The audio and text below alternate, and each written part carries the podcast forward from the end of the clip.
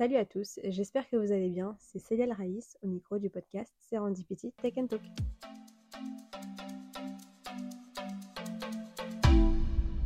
Alors cette semaine, on se retrouve en petit comité parce qu'il n'y a que vous et moi.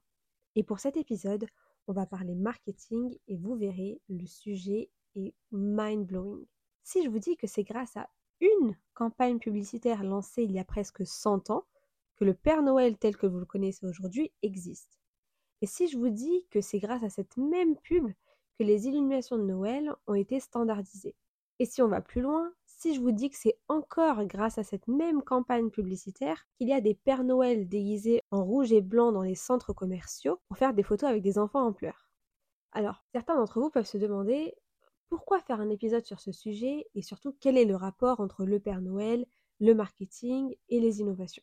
Eh bien, je vous propose de rester encore un peu parce que vous n'êtes pas au bout de vos surprises. En faisant mes recherches, j'ai découvert pas mal de choses intéressantes sur ce fameux Père Noël. Spoiler alerte, il n'existe pas. Et encore pire, il a été inventé de toutes pièces grâce à une innovation marketing très très bien réfléchie. Alors pour en savoir plus, prenez vos écouteurs, installez-vous et bienvenue dans le nouvel épisode du podcast Serendipity Tech Talk, la modernisation du Père Noël le coup de génie de Coca-Cola.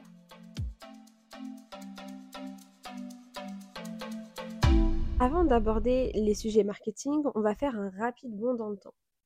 Ok? Alors dans les années 1800, l'image du Père Noël était bien différente de celle qu'on connaît aujourd'hui. À l'époque, le Père Noël était surtout associé à une figure religieuse connue pour sa générosité envers les enfants. Mais pour ce qui est de la représentation physique, là c'était légèrement plus compliqué. En fait, en fonction des régions et des pays, le Père Noël avait une représentation différente. Par exemple, dans certaines régions, il était représenté comme étant un personnage sévère et aigri. Et la couleur de ses vêtements pouvait aussi varier. Donc on pouvait le trouver avec des vêtements de couleur marron, bleu ou encore vert.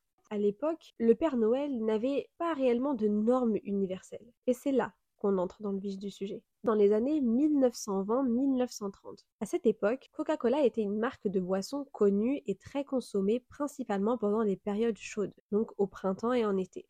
Et à cette même période-là, les ventes explosaient. Et quand on y pense, c'est plutôt logique. Dans l'esprit du consommateur, il fait chaud, j'ai besoin de me rafraîchir, je prends un coca. Mais pour ce qui est de la période hivernale, là c'était légèrement plus compliqué la courbe des ventes chutait et donc forcément le chiffre d'affaires de la marque aussi. Et pour ça, Coca-Cola a bien pris en compte le sujet. Pour augmenter ses boissons en hiver, Coca a développé une stratégie marketing que je trouve innovante et révolutionnaire parce qu'encore aujourd'hui, elle perdure et influence quasiment tous les secteurs. À l'époque, le but financier de Coca-Cola était dans un premier temps d'augmenter les ventes de ses boissons pendant les périodes hivernales. Mais il n'y avait pas que ça. Il voulait aussi que la marque crée un sentiment d'union et de rassemblement dans l'esprit du consommateur. Et c'est justement pour ça que Coca a choisi de construire une campagne publicitaire se basant uniquement sur un personnage mythique connu dans le monde entier qui n'a pas de frontières. Et pour ça, qui de mieux que le Père Noël? Donc en 1930, pour introduire et mettre en place cette nouvelle stratégie marketing, Coca-Cola a fait appel à Adon Sundblom, donc c'est un illustrateur qui a créé pour Coca une série d'images du Père Noël. Et le but de ces illustrations-là, c'était de créer une image universelle qui parlait à tous. Donc pour ça, l'illustrateur a créé un personnage avec une silhouette assez ronde, toujours souriant, sympathique et surtout généreux et bienveillant avec les enfants. Et pour ne pas oublier Coca, l'illustrateur, donc Adon Blom, a ajouté les couleurs emblématiques de la marque aux vêtements du Père Noël, donc le rouge et le blanc. Et pour marquer et créer une habitude dans l'esprit du consommateur, chaque année, entre 1930 et 1940, en période hivernale, l'illustrateur et Coca collaboraient. Ils créaient et partageaient différentes illustrations du Père Noël, toujours avec les mêmes caractéristiques, hein.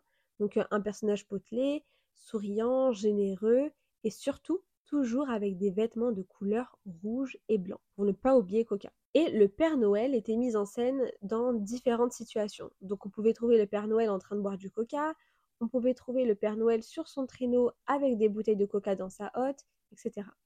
Et là, c'est jackpot pour Coca, parce que les consommateurs commençaient de plus en plus à acheter les boissons de la marque pendant les périodes hivernales.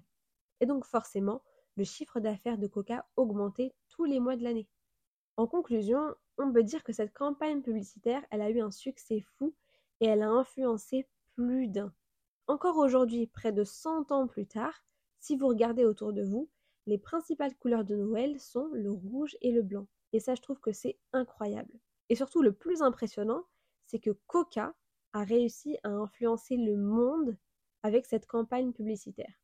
Peu importe où vous allez, les décos dans les centres commerciaux, dans les publicités à la télé ou encore dans les films de Noël, les couleurs qui reviennent toujours sont le rouge et le blanc. Alors voilà, c'était le dernier épisode de l'année 2023. Il était assez court, mais j'y suis allée straight to the point. J'espère sincèrement que depuis le lancement du podcast, vous avez pu apprendre plein de choses, que ce soit au niveau des nouvelles technologies, des innovations, du développement perso ou encore du marketing. En tout cas, pour moi, chaque week-end, je m'éclate à faire mes recherches, à écrire, enregistrer, monter et publier les épisodes. Bon, je vous avoue que ça demande pas mal de travail, mais mon but, c'est qu'on réussisse et qu'on apprenne tous ensemble pour step up notre intelligence.